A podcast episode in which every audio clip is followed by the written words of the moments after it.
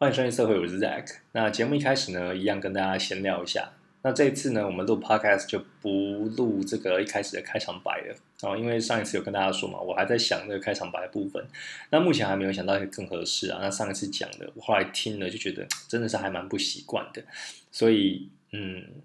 我觉得就是欢迎收听社会，我是 Zack，然后就直接开始，对我来说就比较简单直接一点，就不想要再说一些啊有的没的，然后直接切入正题，因为我想我们节目真的是很少很少人听，那。呃，上面 Podcast 上面有那么多的节目可以选择，那如果你会来听的话，我想大家应该都有看过我的节目简介栏了吧？其实就写的还蛮清楚的，就讲述一名色情会嗯色情会师的创业日志，然后再讲我创业路上遇到的大小事情啊。那也有讲说这个节目是成人取向的，所以未满十八岁的话啊，必须成年再来听。那我想大家如果要。听我这个节目，然后听这个社会的话，应该是有看过再点进来。所以，如果每一集又在重述一样的事情，就觉得有一点没有必要了。对我是这样想。那呃，之后可能就是先维持这样子。那如果有真的想要有开场白的，再跟再跟大家讲，再试试看。对，至至少要讲自己觉得顺口的。好，那这一次的录音呢，其实有做一个小小测试，因为以往我都是用我的手机就直接开录嘛，然后也用一个普通的耳机而已。那这一次我是用这个我的 iMac 上面的 Garage Band 这个这个 App 来来录制。对，之前有稍微小试一下啦，那这一次就正式录制，不知道大家听起来声音是怎么样哦。因为考量到未来可能做这个 Podcast 企划，然后邀请来宾远距访谈的话。那我就要变要到电脑作业了，所以等于说也是先练习一下。我设备都还没有买，对，所以呃不知道这个音质听起来怎么样。如果音质，因为我自己耳朵是没有说啊非常灵敏的，所以啊我音质对我来说就是可能堪用就好。那未来如果要这个录制计划的话，我再去买这个麦克风，然后再做测试，然后给大家听众呃有什么感觉的话，也可以再反馈一下。好，那一开始跟大家讲哦，就十二月其实也过了一半了嘛，那真的时间是过得很快，尤其到年末的时候。那我觉得呃，在一年的尾声呢，其实就是一个 holiday holiday season 哦。我觉得是从十月三十一号之后吧，就是万圣节之后哦，所有的活动大大小小，你看外面的这个装饰啊，然后呃路上的行人啊等等，就很有过过节的气氛。你看。万圣节，然后再就平安夜，然后圣诞节嘛，然后在这之前还有这个这个感恩节，然后再就过年的，然后过年之后又放这个年假，然后又放春假，然后就一系列的，所以其实啊，在这样的氛围之下，你也会变得稍微有点慵懒，哦，就可能比较没有专注在这个工作上啊，他也可能会想要往外跑啊，尤其是购物啊，会特别想要买东西，像现在就。呃，弄了一个什么双十一嘛？那甚至十二月的时候也有，十二月十二号也是弄一个节日，然后大家都会做这种疯狂的促销。你在这个滑手机的时候看到一堆东西都在打折，然后都在做广告，然后就就会很想要买，然后这时候荷包就失血的很快啊。所以十二月算是一个，也算是一个回顾自己一整年下来。一年的尾声了，然后就觉得时间过得好快，然后来盘整这一年，就有完成什么事情，然后有哪一些遗憾，然后有哪一些目标还没有达成的，再立一个这个新的 flag，然后新的新希望，然后再期许自己下一年可以更更好、更棒这样子。我觉得是这样的一个氛围啦。那我也是，就是虽然十二月过了一半的，那这次我的我这个怎么讲？我就是我接的委托啦。啊，上一次跟大家说我有发这个 price list 嘛。然后就有得到了，就是两三个委托。那我是想说，哎，是不是跟这个正相关？那其实这个礼拜哦，这个礼拜就还没有新的案子出现，啊，所以我等于是花之前的案子。那呃，我当然是也会很希望，就是说，哎，可以再多接一点案子，然后至少每个月的平均呢，啊，有达到我想要的水平，就是美金大概七百多块的这个状态啊。那但是后来就。我后来有一个感受，诶，这也是今天想要跟大家聊一聊的，就是说我从去年十月这样子创业到现在，一开始你当然是什么都没有嘛，就是从零开始。但是你在这样开始之前，你也不是完全的没有什么技能啊，所有的那些绘画技巧都要从零开始学，不是。其实我之前就是有累积一些，就是啊不管是商业设计或者前一份公司啊，有做跟客户这样应对进退，可以用英文沟通等等的这些这些额外的技能。那另外就是我之前就是有一直画画，只是后来没有啊很持续的画。那从十月开始就下定决心，就是哎，好好的来来试试看。哦，是这样的一个出发点，但是那时候也没有什么收入，然后也没有什么观众，然后也没有经营什么平台，但是我就是有一点，哎，等于说也是有一点把握跟自信吧，然后就开始了这一条路。哦，如果你没有把握的话，你就不会开始嘛，因为你如果就想着，哎，你开始就要注定失败的话，那你就真的会注定就是失败。你一定是有一些。然后一些把握，然后一些一些本，然后你才想说，哎，那我就我就来试试看这样子啊。我当初的心态也是这样。那我觉得到一直到现在的话，我的我的这个心境也有一些变化了。那跟大家分享一下，像一开始虽然什么成就都还没有，但是我就是好好的画，就是慢慢的累积我的作品。那我一开始的设定呢，其实也是说，嗯，我这个是做长线投资哦，就是我至少要给自己两三年时间，然后不要那种立竿见影就马上要看到结果。因为我这样设定的话，我对自己其实是会很失望。因为其实那一些那一些大佬，他们也是从这样子去开始的，甚至在他们很年轻，在大学的时候或是更小的时候就开始经营自己的平台。那我是从二十八、二十九岁的时候才开始。所以其实晚别人很多了。那如果我我如果是期待这样，就是在这么短的时间，但却达到别人花了十几年来累积的成就，那个是不切实际的，然后也会让自己很失望。所以我当初其实并没有设那么不切实际的目标。那诶，等于说目标也拉得很长，那心里就没有到那么的然后压力那么大，或者是呃那么恐慌。啊，但是说真的啦，因为虽然在离职之前有存一点钱，可是你每个月都还没有收入嘛，那那个钱就慢慢的，呃，一点一点的在日常的开销中就就被啃食掉，你心里的那个压力当然也会越来越大。那我一开始的话是先请这个育婴留职，所以我还有之前公司的薪水的六成薪，那时候离这个这个压力相对就没有那么大，但是一到了这个。第三个月、第四个月哦，第五个月哦，到第六个月即将要没有这个六成薪的时候，那时候压力就慢慢来了。因为，诶，老实讲，那时候也还没有什么，呃，就是有有可以满足生活需求的收入。那时候有开始接一点点委托，但是金额也是非常的少，根本不足以去 cover 你的生活，顶多一个月在几百块的那种生活费，零头啦，就是零钱可以花用这样子。所以那时候其实也是有压力的，然后就。第五个月、第六个月就想啊，可能要去找这个下一份下一份工作了。然后先去看一下，就是市场的水温啊，看自己的价值在哪里。那后来，呃呃，就是我还是没有马上去工作，因为我觉得，哎，我开始有接到一些委托了，然后呃，这个这个来询问的人也有，然后呃，自己的作品啊，跟粉丝也慢慢有累积。我想说，这个。这个要慢慢的持续下去，然后不能说断就断，因为断的话，我这些累积的虽然只有一点点的这个成果，那就会付之东流了。所以我那时候就是，哎，六个月之后，还是勇敢的提离职了。然后那时候也没有六成新的，所以接下来就只能靠自己了。那靠自己的话，当然就是先啃食自己的老本呐。那就这样子到了大概第三，呃，就是今年三月、四月的时候。哦，也即将老本就是快要用完的，我不会用到零，然后才去找工作啊，因为这样子风险实在太大。因为我也有老婆要养，然后也有小孩要养嘛，所以呃，我可能自己的这个薪水大概有升到六七万左右的时候，那个就是我底线了。我那时候就要开始找工作，因为你还是手上要留一些钱的，不不管是你可能接下来两个月的开销，或是有一些突发状况，或是要缴一些呃保费，或者一些啊。其他有的没的水电费等等的哦，那些都还是要还是要就是留一些啊，不能完全就是零的时候你再想下一步然后。所以我在三四月的时候，那时候就因为因为这个经营的成绩也没有很显著的起色嘛，所以就只好认命的就找工作。我记得在 podcast 有跟大家分享，啊那时候就是 跟大家说，呃，我可能即将要吃土了，然后最近在找一些工作，然后也有分享一些就是找工作的心得嘛。嗯，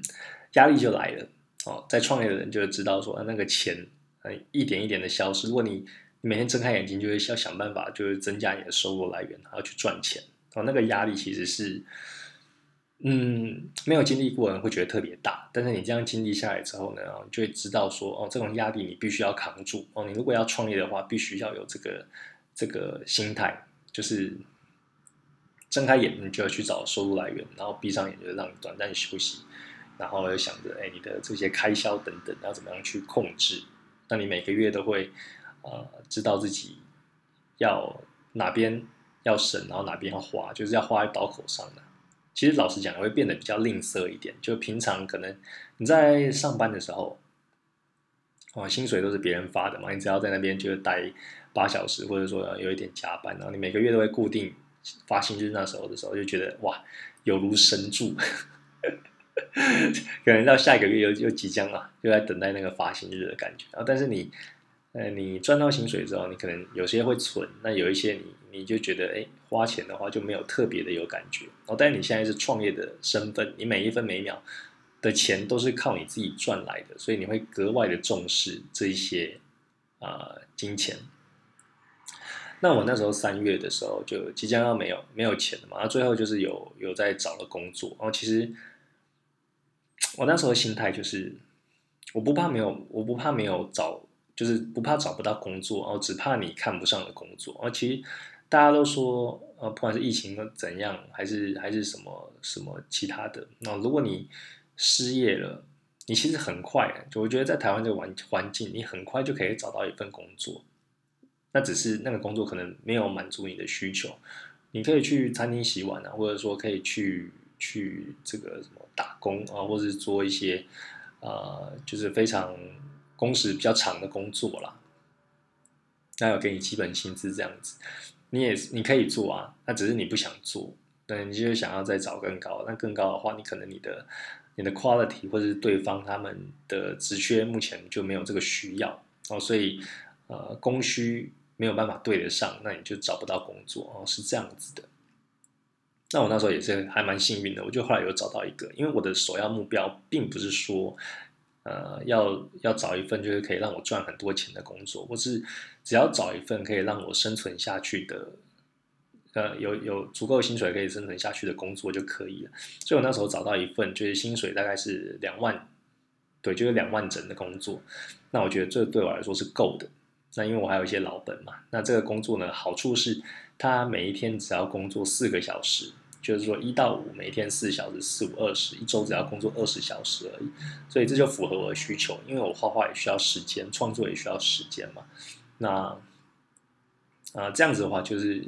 让我可以半天的时间画画，啊半天的时间就是去那边工作，然后可以存到啊我生活所需的薪水，这样子，我觉得是很符合我当下的需求的，所以我就进去了。在四月初的时候，就就进去这一份工作。那只是没有想到呢。呃，做了做到五月，我记得那时候就是哎，一个月后疫情就突然就爆发了，然后台湾就升三级警戒嘛。那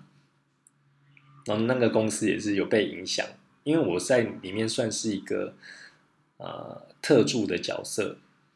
对，所以其实这个需求性没有那么高啊。你想，他要找这个职缺，一天四小时而已，然后薪水还两万，其实也不是什么太重要的职位嘛。所以那时候就是疫情爆发之后，我就是因为呃这样的关系而被被离职。对，那其实我在里面表现也很好，就是我那个秘书长啊，他就是说呃对我肯定有加，那只是真的是没有需要这个多余的人力，所以就就暂时就。就会先让我离职这样子，那我那时候其实有一点灰心，因为其实找工作也其实一种很劳心劳力的感觉。那我好不容易就是找到了，就是在二三月份开始紧张嘛，开始投履历，然后有时候有时候有面试，有时候没面试，有时候有下文，那有时候投了就石沉大海。那好不容易就找到这一份工作，结果才做了一个月，然后就要被离职了。其实心里就是多少有一点失落，然后也有点烦躁，就说：“哎，我怎么要陷入这个轮回了？又要重新在在这个一零四啊一一个网络上投履历。”我就觉得那种呃不稳定的状态很很烦很烦人，就对了。但是我觉得也上帝也让我开了一条路啊，就是虽然那时候就就是被离职了，但是正是因为这个被离职，我才有办法去申请就是失业补助。对，如果你是自动离职的话就没有办法，但是你如果你因为一些外力因素，像疫情的关系的话，啊，公司因为它的营运或是或者种种原因要必须要资遣员工的话，你是可以去申请就是失业补助的。那失业补助的话，他去算你的薪水，就是你的前就是工之前工作前六个月的平均薪资，然后再乘以大概六成还七成还是八成，就看你看你这个有没有结婚，然后有没有有没有那个小孩子去去定。那后来回头想，就真的是很幸运，因为我才工作一个月，然后就被被资遣，所以。我的这个前六个月的工作薪资的水平其实是还蛮多的。你想想，如果我在我在这一份新工作工作大概四五个月，然后才被之前的话，我每个月才两万块而已。那你两万块就乘以，比如说六成好了，那你你 你这个失业补助就只有领一万二一个月，那那个要怎么活啊？尤其又住在台北台北这个地方，对不对？那所以那个时候很幸运的，我才工作一个月，等于说我前六个月的工作就只有一个月是两万，然后其他五个月呢，就是我上一份之前在工作就是六七年的这个薪薪资水平，然后去去去乘以大概，因为我有小孩啊，我记得好像是七成吧，对，大概是这样子。那我就等于说又有半年的这个，你可以说这个失业补助是被动收入。的那种感觉，我觉得让我又可以撑一下。那我就是因为这样的这样的机会而撑到现在，然后让我可以再打多一点，就是多一点球。那我现在的呃自己靠自己的这个赚钱能力也慢慢有了，然后也慢慢稳定了。哦，像我之前跟大家分享，三三月份那时候有开始有第一位的这个 Patron 的赞助嘛。然后六月份其实是一个爆发期，就六月份我那时候就突然接到很多委托，那时候算是我的奇异点。然后后面的时候就就开始，哎，每个月都至少有一万块以上的，呃，这个委托加赞助等等的收入。那一直到现在，哦，所以我在经历了这些高低谷之后呢，到现在也超过一年，再多一点点，我其实心。心态也会变得有点改变，然后也变得就是更加的强大，也变得更加的稳定。那跟大家分享的就是说，我之前这样子一路经营到现在啊，我其实现在的目标就是要求稳定，就是我希望我每个月的稳定就有稳定的收入，然后至少是呃美金七百以上嘛，啊，这是我追求现阶段就是要追求的目标。啊但是我前一阵子都一直保持这样的想法，但后来我又有一点点的呃改变，然后就想要跟大家分享一下。因为我后来觉得，我这样子求每个月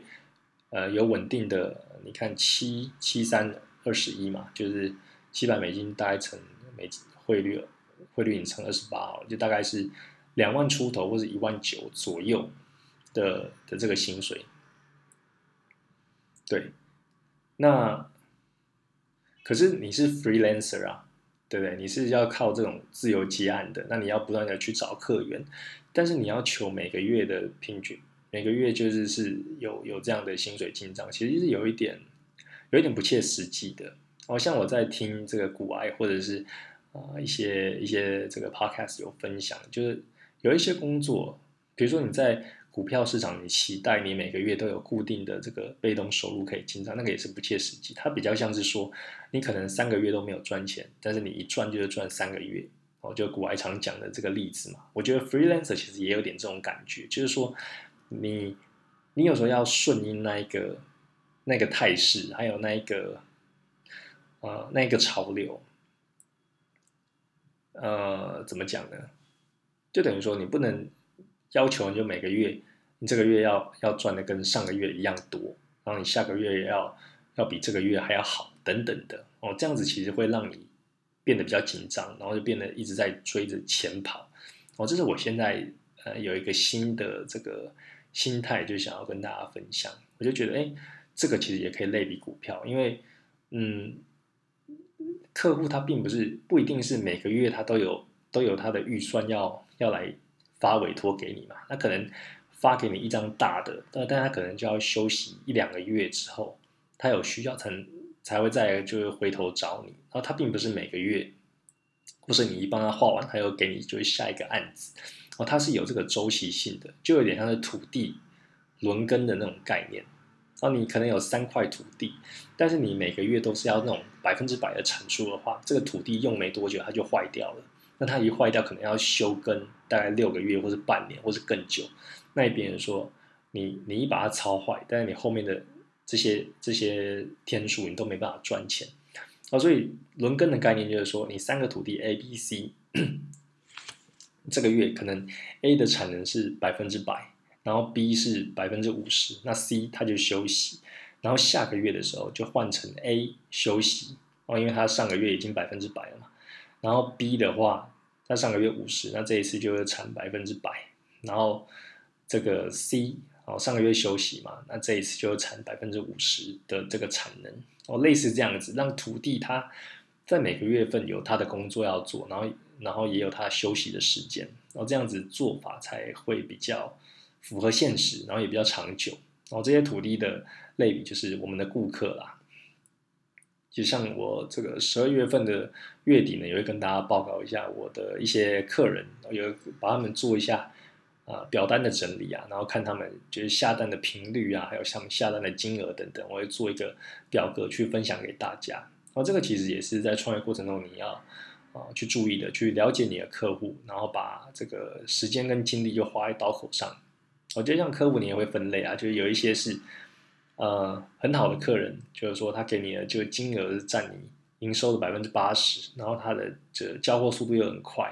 然后不会拖拖拉拉的，然后也不会跟你这个讨价还价，这个就是 A 级客人，就非常好的客人。那有一些客户呢，可能是呃也不会跟你就是呃就是说一些有的没的，但是他付款可能就会比较慢，那但他还是会付啊，这可能就比较一些次等的客人。那有一些客人呢，可能要求很多，然后他又喜欢杀价，然后你赚到的钱又不多，然后这个就是比较呃不重要的客人，因为你花费。百分之八的心力去经营这百分之二十的客户，其实就只有贡献你百分之二十的营收。那这个客人呢，就是被你的优先次序排到比较后面的。哦，这个也是可以去做一个整理。那我也会在年末的时候就跟大家就分享一下啊，有哪几个客人就是我我就是真的在这一年帮助我还蛮大的。哦，所以我现在的心态就是，嗯，因为也这样子一步一步变得更强大了，然后也不会去想说。每个月一定要进账多少？哦，其实我在前两个月啊，我是有这种小小目标，就是想说，哎，我我至少要每个月要赚多少钱？那其实我发觉我的心性就会变得比较急躁，然后会比较势利一点，然后就会去 push 我的客人，然后问他们有没有有没有单。当然了，你就是。也要适时的跟客人就是联系，让他知道你的存在，然后让他会想到你。但是这个就是艺术哦，就是你你要怎么 push，就是让刚刚好，让对方不会觉得反感，然后又让他可以啊有想到你，然后愿意就会下你单。然后这个就是经验呐，就是经验谈。但是我觉得我自己的心性会有一点歪掉，我变得说我画画并不是那个开心的成分不纯的，我变得说我只想要就是赚就是。稳定的钱，然后去去画我的画，然后我的品质那可以到达某一定水准，我可能就不会再往上了。然后这个是我发觉自己会有的一些盲区，所以我现在的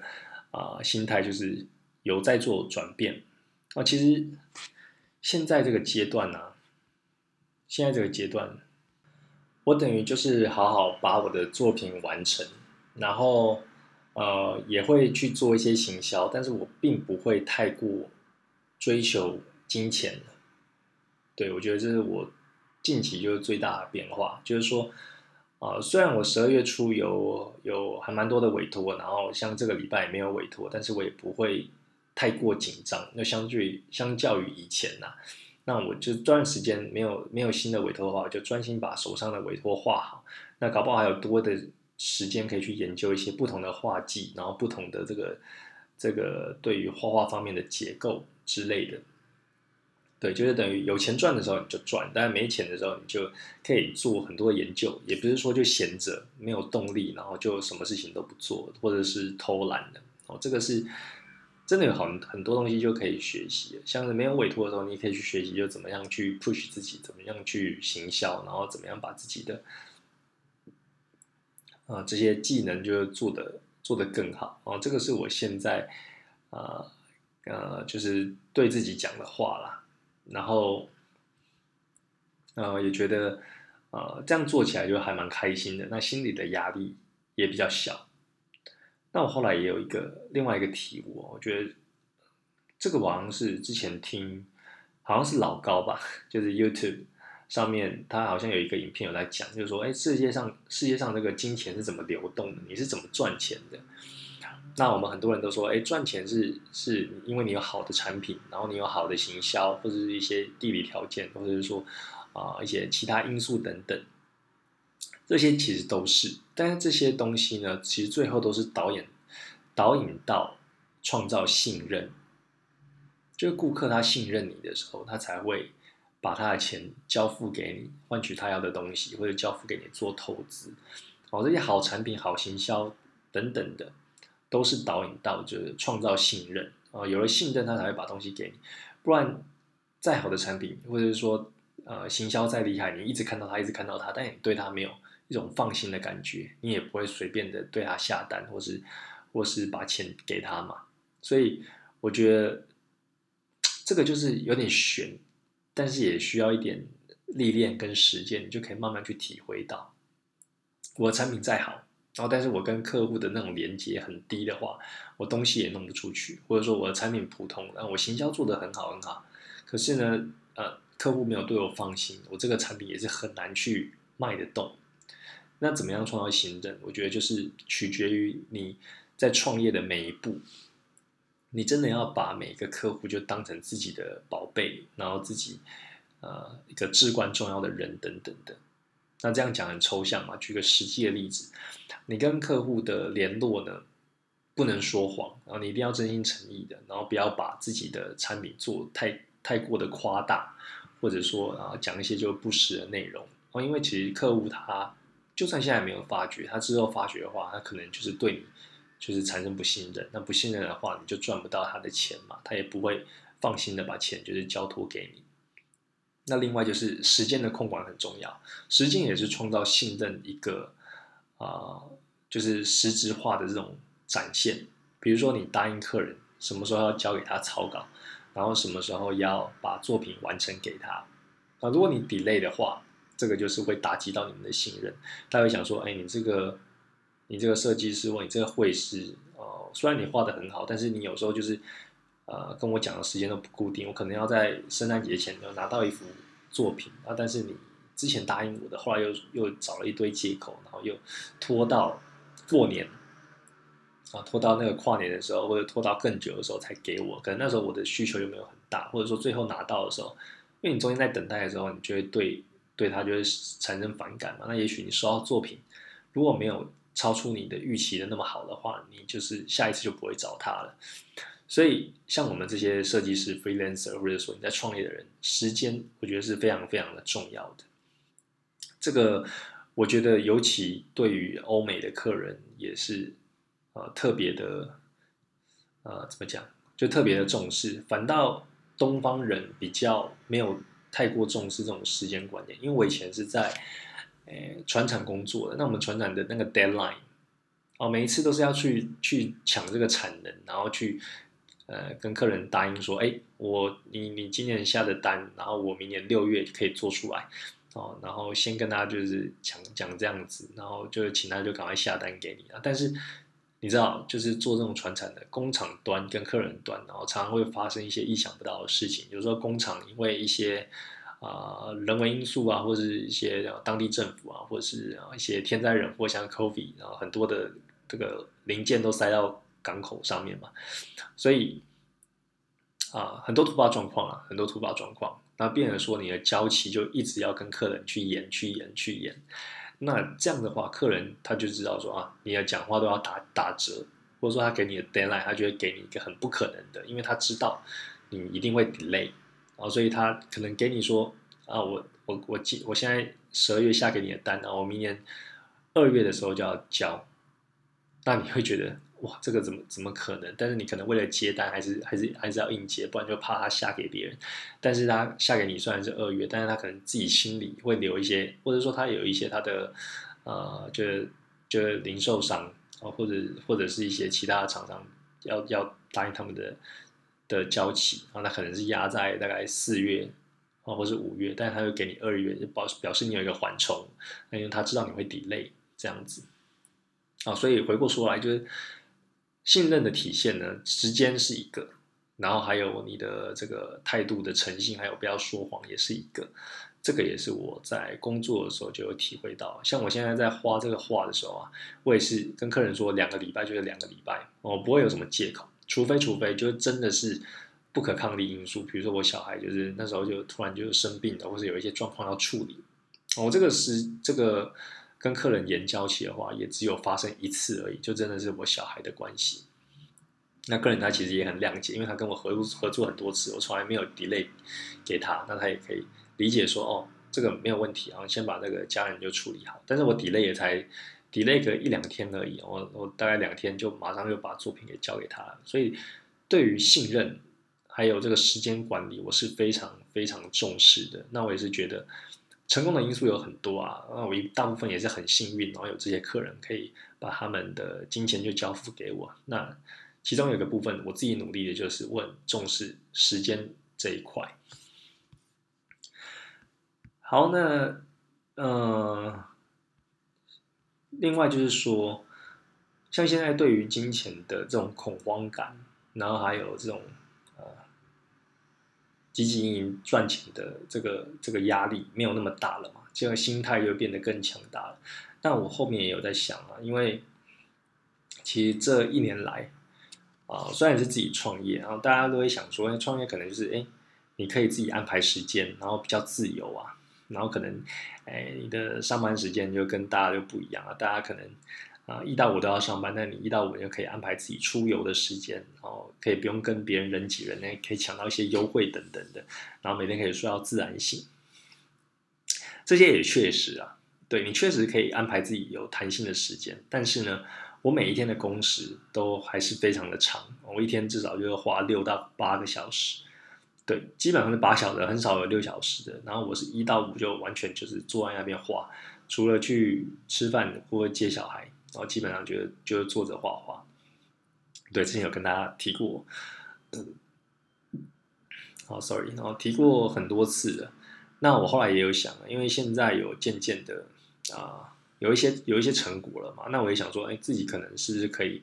慢慢的把这个时间。减少，然后抽离开来，然后做一些额外的这个活动啊，因为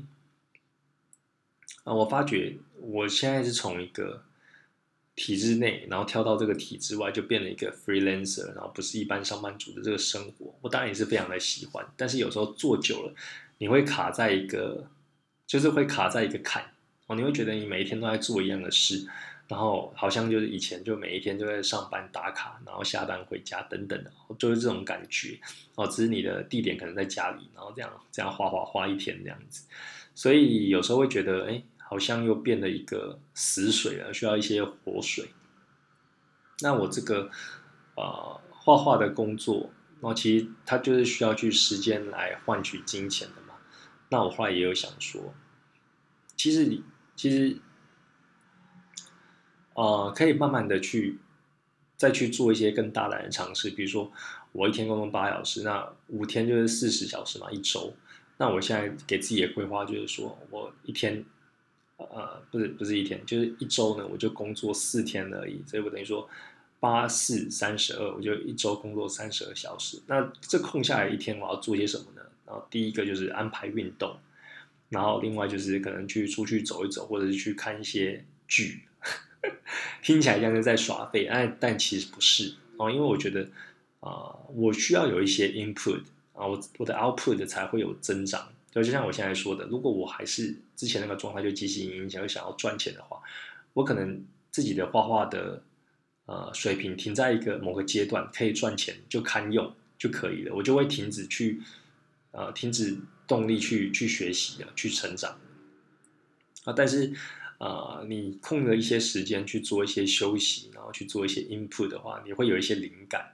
然后会有一些就是多余的时间，就想要尝试一些新东西，然后这些体现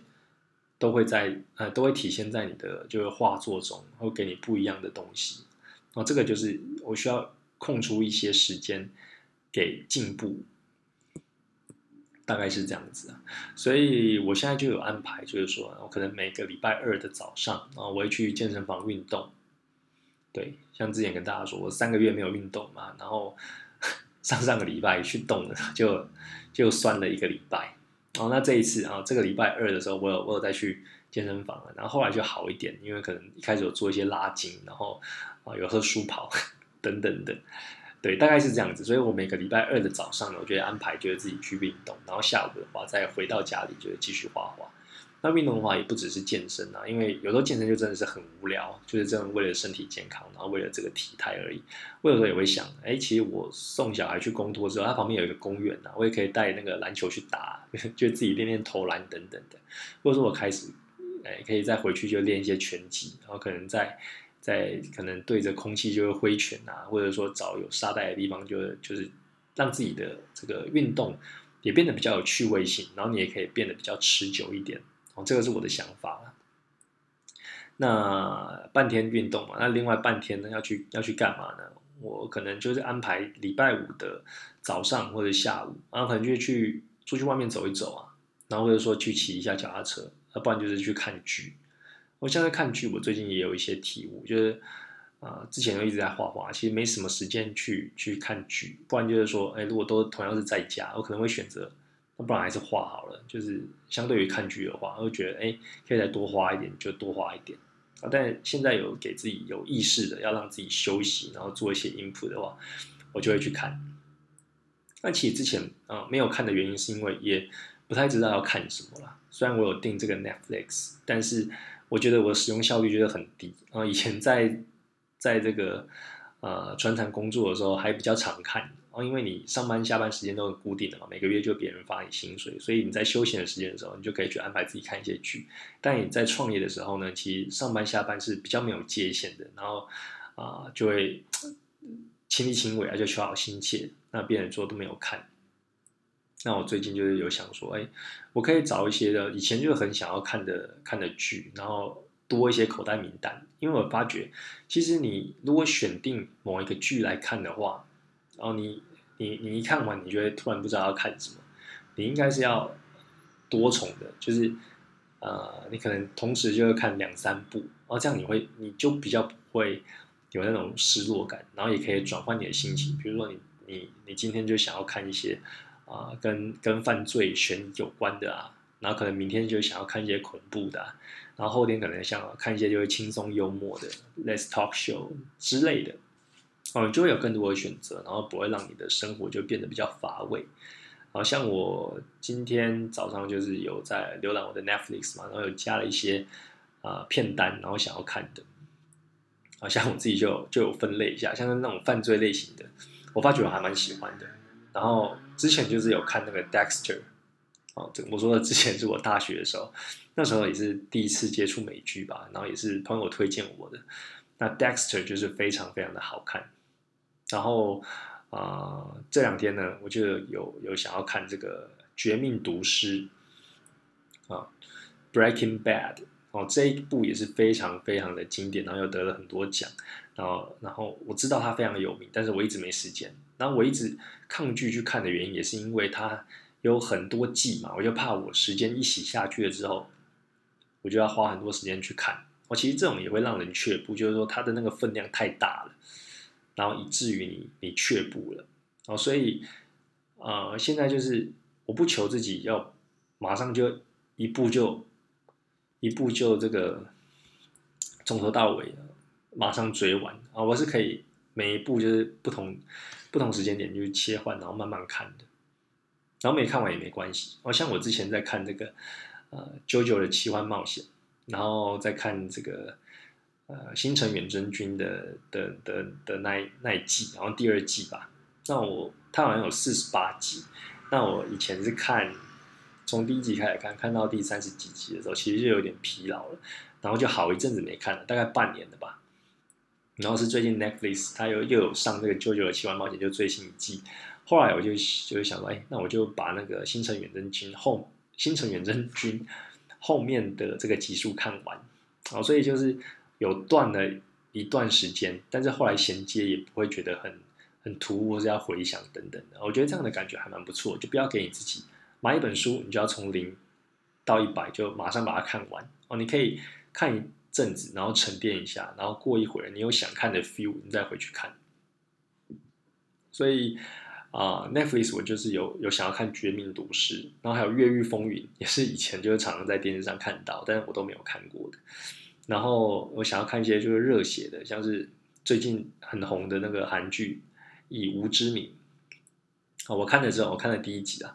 然后因为他那个那个女主角她有在这个